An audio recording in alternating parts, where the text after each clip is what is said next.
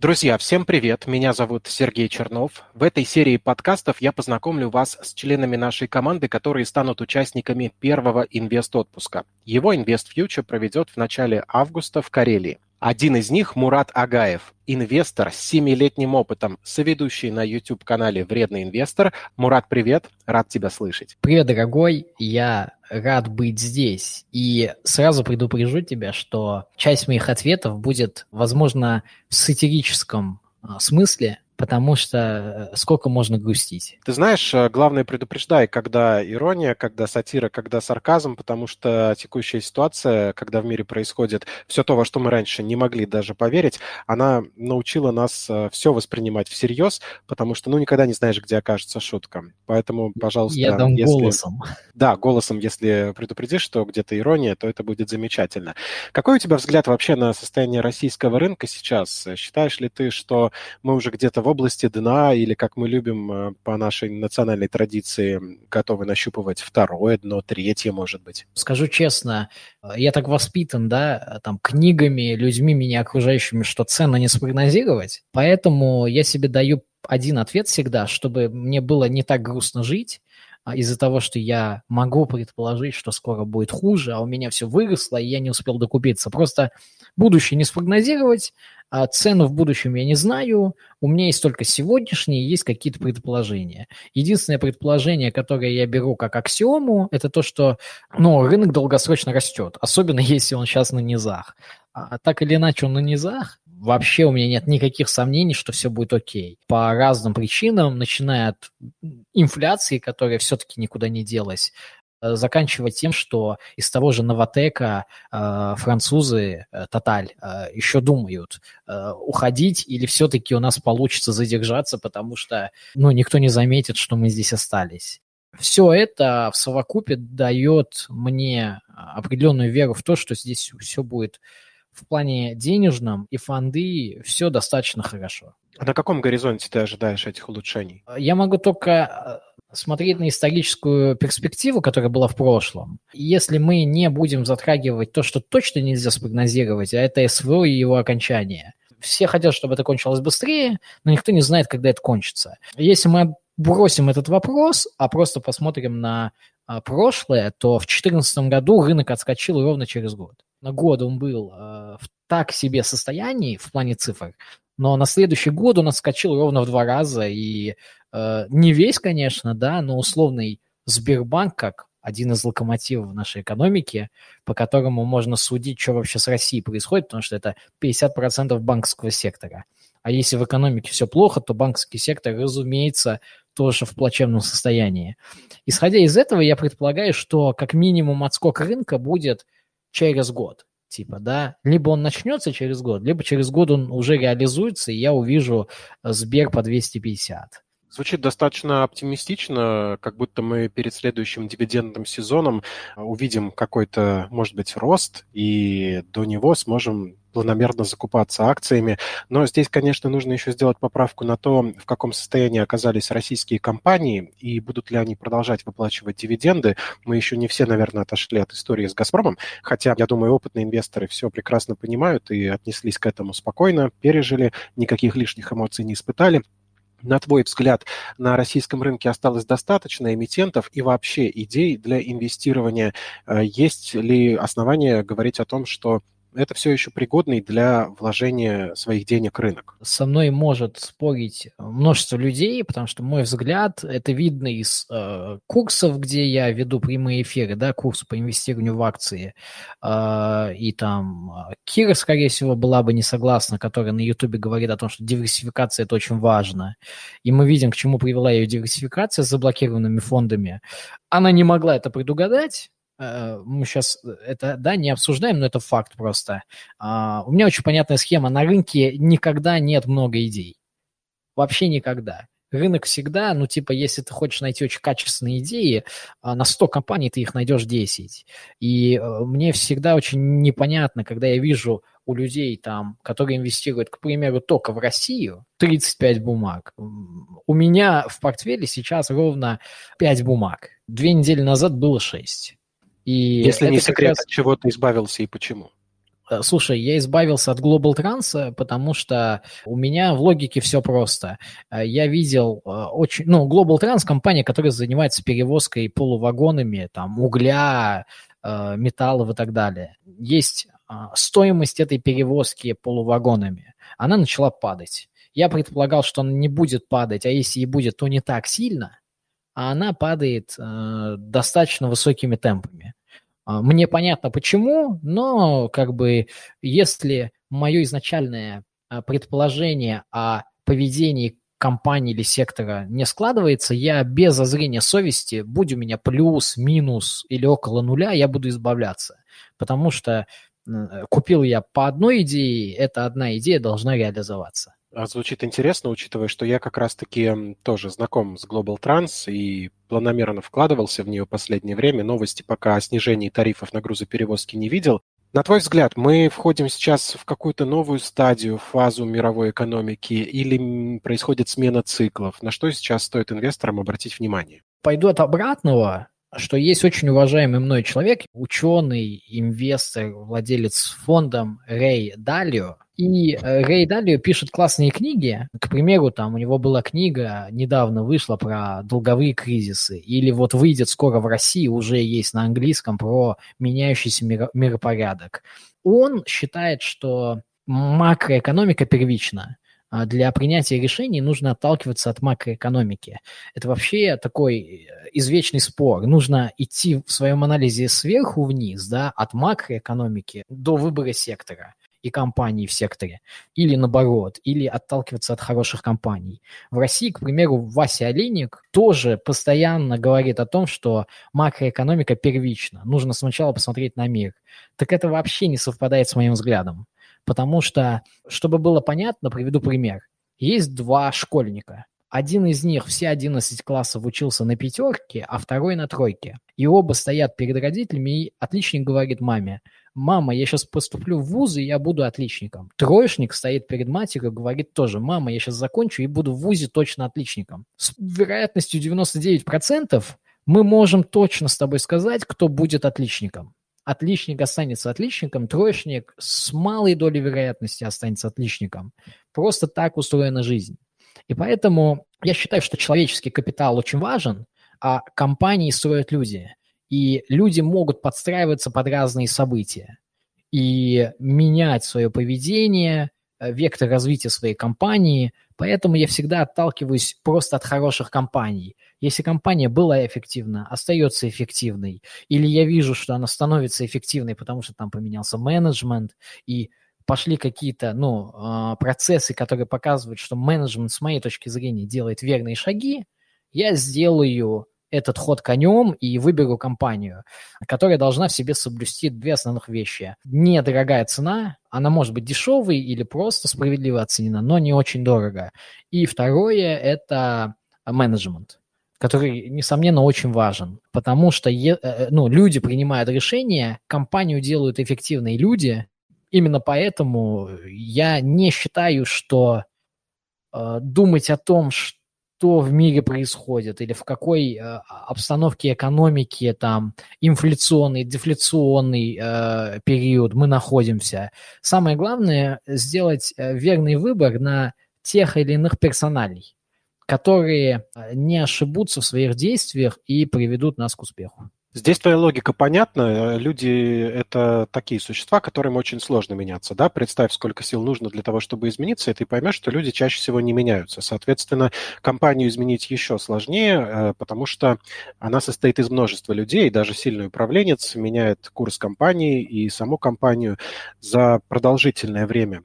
Но э, тут нельзя же сбрасывать со счетов еще и то, что компании подвержены как раз таким макроэкономическим вещам, о которых ты говорил, в том числе сменам циклов – вот сейчас, на твой взгляд, а, лучшая история – это уйти в какие-то защитные активы, на которые не влияет э, ситуация на мировых рынках, или мы можем увидеть расцвет каких-то отдельных секторов? А, слушай, ну а, тут э, вынужден буду идти к своему портфелю и скажу честно, что вот только сейчас на самом деле понял, почему он так собран, исходя из твоего ответа. Вот у меня есть Озон, да, разумеется, если в России все будет очень плохо с экономической точки зрения, магазинам будет плохо. Но просто сектор, в котором Озон находится, это э, там ритейл интернетовый, да, e-commerce, это очень растущий сектор, один из самых быстрорастущих в мире. Он находится в России, он растет куда лучше европейского, а, американского, и он еще далек до насыщения, хотя бы соразмерного европейскому.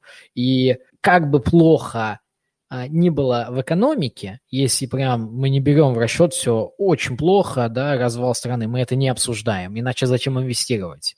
Если мы предполагаем, что даже не будет экономического роста, все будет просто вот идти, как идет, то Озон-то будет расти, он будет отжирать долю рынка у других компаний. Или там а, та же мать и дитя, да, компания, которая занимается здравоохранением компания строит много клиник, э, так или иначе здоровье очень важно, и что бы ни происходило, э, даже если ты потерял в зарплате, и у тебя есть какие-то накопления, если ты заболел, ты будешь очень упорно стараться вылечить себя, потому что здоровье это очень важно. Если очень просто объяснить эти идеи, они примерно так и звучат. Этим компаниям, двум озвученным мной, есть куда расти в секторе, потому что сектор в России развивается. И эти компании развиваются либо на уровне сектора, либо быстрее, чем сектор. И, соответственно, делаю свой выбор, потому что вне зависимости от того, расти будет экономика или стоять на месте, а, эти компании просто от, отъедят долю рынка там, в случае с озоном от какого-нибудь X5. Да, просто потому что ну, мир движется вперед, как бы мы этого не хотели или боялись. Жизнь – это постоянное развитие. Даже если придется на 4-5 лет немножко припасть в уровне жизни, но каждые следующие 10-15 лет могу судить по общению с людьми и смотреть на своих родителей и делать такой вывод. Люди в целом живут лучше. По крайней мере, вот у нас. А тебе не кажется, что каждый новый кризис, э, он э, терзает мир, и в некотором роде мы сейчас можем наблюдать уже такую усталость металла, когда вот такого э, расцвета после очередного кризиса, который сейчас разворачивается, может просто не произойти, что сейчас мы, мы живем в последние лучшие времена на последний век, например. А, слушай, ты сам а, психолог, и ты, мне как кажется, ты пытаешься меня типа вот так вот а, под вопрос подкатить, ну, я так не считаю, потому что даже в самые худшие времена всегда наступали прекрасные, да, и э, я там как человек с историческим бэкграундом прекрасно помню, что христиане организовали детский крестовый поход для того, чтобы просто взять и взрослых мужчин просто детьми там э, занять какие-то территории и поменять веру. Но это же бред. Разумеется, вся эта история кончилась жвахом, а все было очень плохо, но спустя какое-то время все про это забыли, э, Европа стала сама в себе развиваться, думать о себе, и таких примеров можно кучу привести да, та же Германия, которая после Второй мировой войны была в плачевном состоянии и платила большие репарации, сегодня это доминирующая экономика Европы. В конечном итоге просто этот промежуток, может быть, я сказал, там 5 лет, да, он может быть не 5, а 15. Но в конечном итоге каждый промежуток достаточно длинный, но не такой длинный, чтобы жизнь одного человека не увидела хороших времен, а видела только плохие. Такого, я думаю, не будет. Скорее всего, мы с тобой еще увидим хорошие времена. К сожалению, нам тогда уже будет за 40, и сумеем ли мы также воспользоваться этими хорошими временами, как сейчас, большой вопрос, и он на самом деле другой. Но главное, что есть в тебе этот оптимизм, да он и во мне тоже есть, и есть вера в лучшие времена. Что помогает сохранять эту веру в лучшие времена тебе, и я сейчас плавно подвожу тебя к другим акциям в твоем портфеле, а, на что ты делаешь ставку, раз у тебя не так много эмитентов сейчас отобрано, а, в каких из них ты веришь и почему? Если говорить об эмитентах, то Новотек, это очень интересная ставка в моем случае на то, что СПГ рынок будет развиваться. Да, как я говорил до этого, упоминал, а французы и французская компания Total не уходят из состава акционеров Новотека, а им это тоже важно, остаться там. И делаю вывод о том, что, ну, все-таки все страхи и предположения о том, что компания не сможет построить СПГ-завод, потому что у нас нет специалистов, или там возможности построить вот эти вот тяжелые установки для сжижения газа, в них верится все меньше и меньше. Ну, о зоны мать и детей я уже говорил. В моем портфеле моя ФК-система по одной причине. Она называется «Люди». Я вижу, как менеджмент там работает. Я вижу, какие действия они делают, как они скупают все, что плохо лежит после февраля. И для них это тоже оказалось временем возможностей, да. То, что мы с тобой сейчас обсуждали, там, э, сохранять веру в хорошие, в плохие годы. Плохие годы могут быть плохими для нас с тобой, а для кого-то они очень хорошие. И это лучшее время для Абсолютно тех согласен. Людей. Здесь перебью. Видел последний отчет ФК-системы за первый квартал этого года, и он, честно говоря, меня поразил. По-моему, это один из лучших примеров на нашем рынке того, как следует вести бизнес в тяжелое время, именно пользоваться возможностями, несмотря на то, что IPO некоторых дочерних компаний было отложено на неопределенный срок из-за происходящего в мире, э, АФК-система показала, что умеет лавировать между проблемами, маневрировать в этих изменившихся условиях и чувствовать себя вполне неплохо в этой мутной воде. Да, согласен. На самом деле АФК-система – это пример компании, которая… А, то, что мы с тобой до этого обсуждали, да, то, что а, люди не меняются и не могут быстро измениться под определенные условия. АФК-система – это та компания, которая показала, что она может измениться, когда у нее судебными методами отобрали большую компанию под названием «Башнефть», а главного владельца Евтушенкова посадили под домашний арест. Кто мог подумать о том, что вообще компания будет существовать? Прошло много лет, они вместе с Роснефтью теперь запускают совместные предприятия, сотрудничают, делают совместные бизнесы. Компания развилась, поняла, что ей нужно как-то диверсифицировать направления и делать меньше ставок.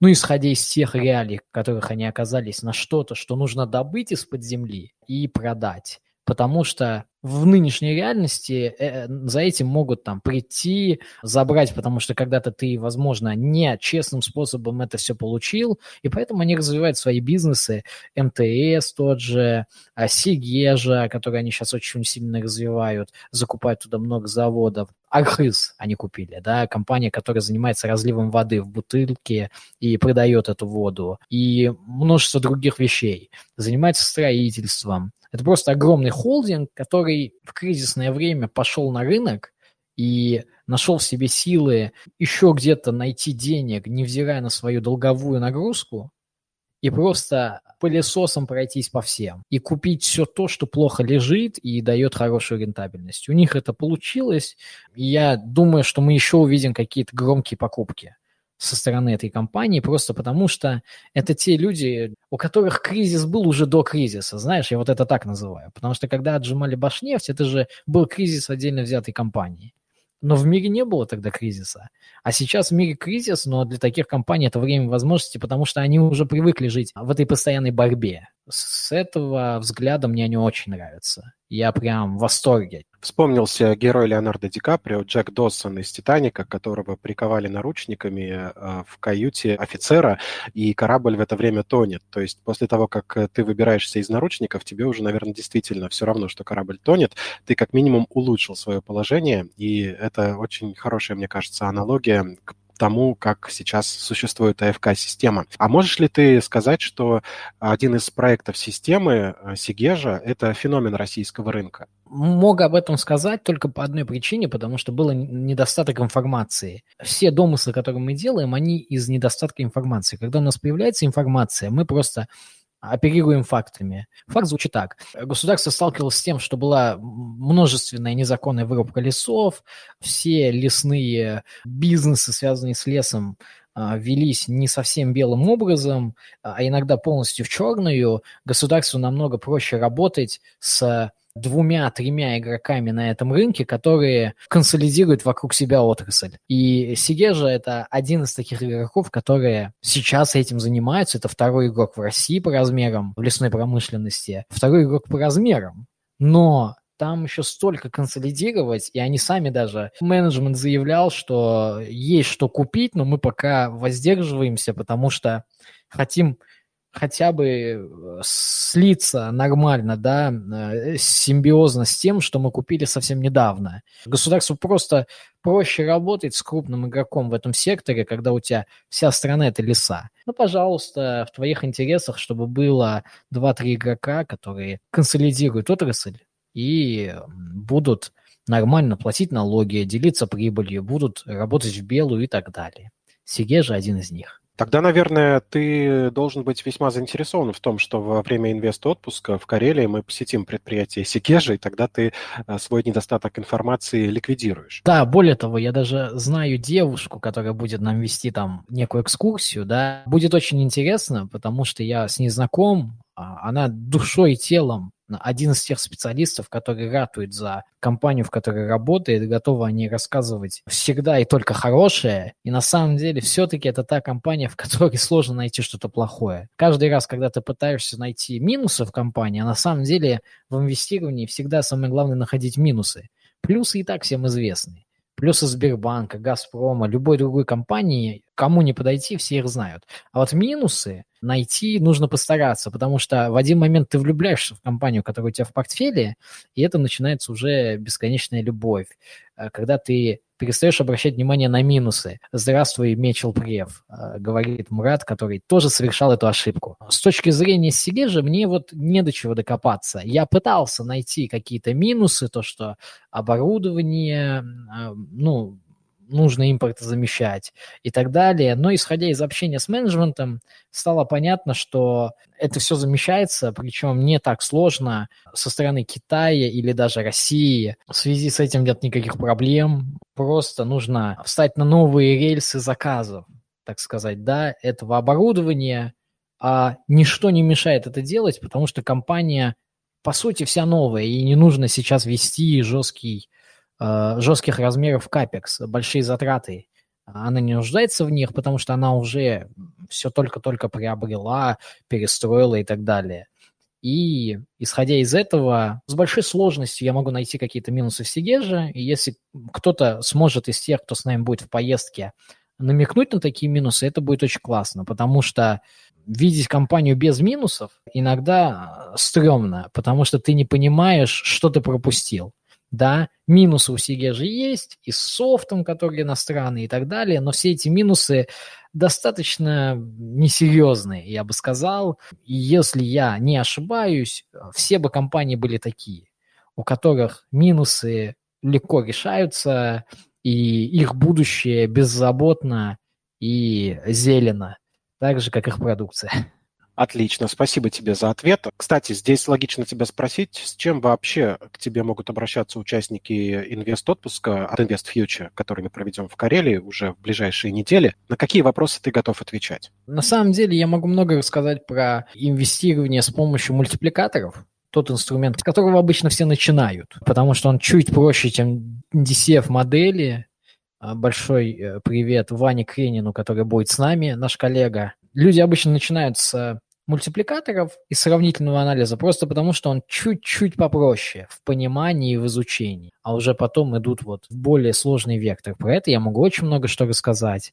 Могу, и скорее всего я подготовлю презентацию на тему а, мифов фондового рынка, некое выступление, где я проедусь по всем блогерам и расскажу, почему все эти люди в один момент оказались неправы. И прогнозировать будущее невозможно. Наверное, моя самая любимая тема, она такая, знаешь, потому что про рынок все могут рассказать, и какие-то компании тебе обозреть. А с точки зрения того, зачем вообще вы инвестируете, многие люди тоже не задумываются, да. Такие простые истины, что зачем ты пришел на рынок, да, на что ты копишь, или там диссонанс, когда люди с портфелем, которые только начинают, у них портфель 100 или 200 тысяч, и он у них очень диверсифицирован. У них все по правилам. У них 30 бумаг, разные страны, у них фонды, фонды на облигации, а, золото.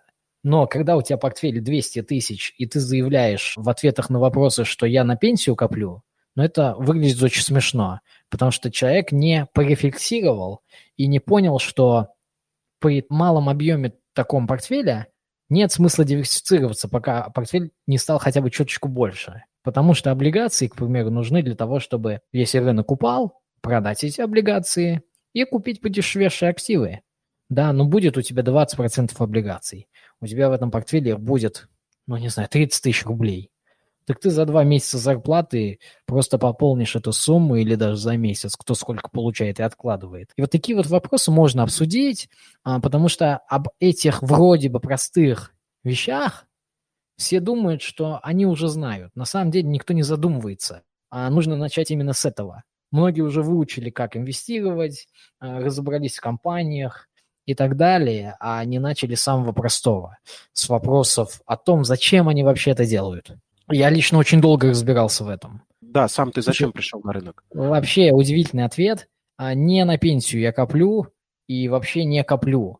Я, конечно, инвестирую, ежемесячно пополняю счет, но вся история фондового рынка для меня – это гормоны.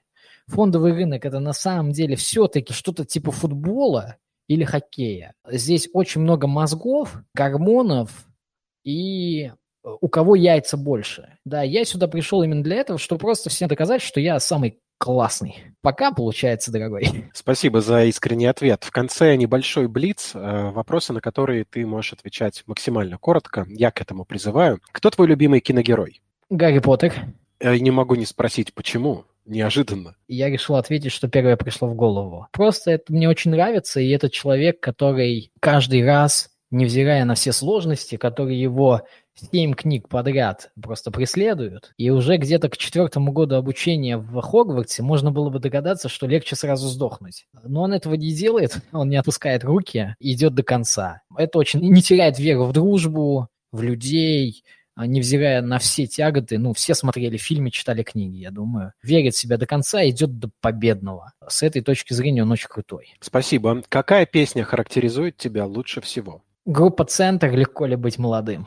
Mm-hmm. В песне есть ответ на этот вопрос? Я думаю, да. А ты сам как на него отвечаешь? Слушай, да, легко. Ясно. Магнит или пятерочка? А, X5. Очень ловкий ответ, но всем все понятно.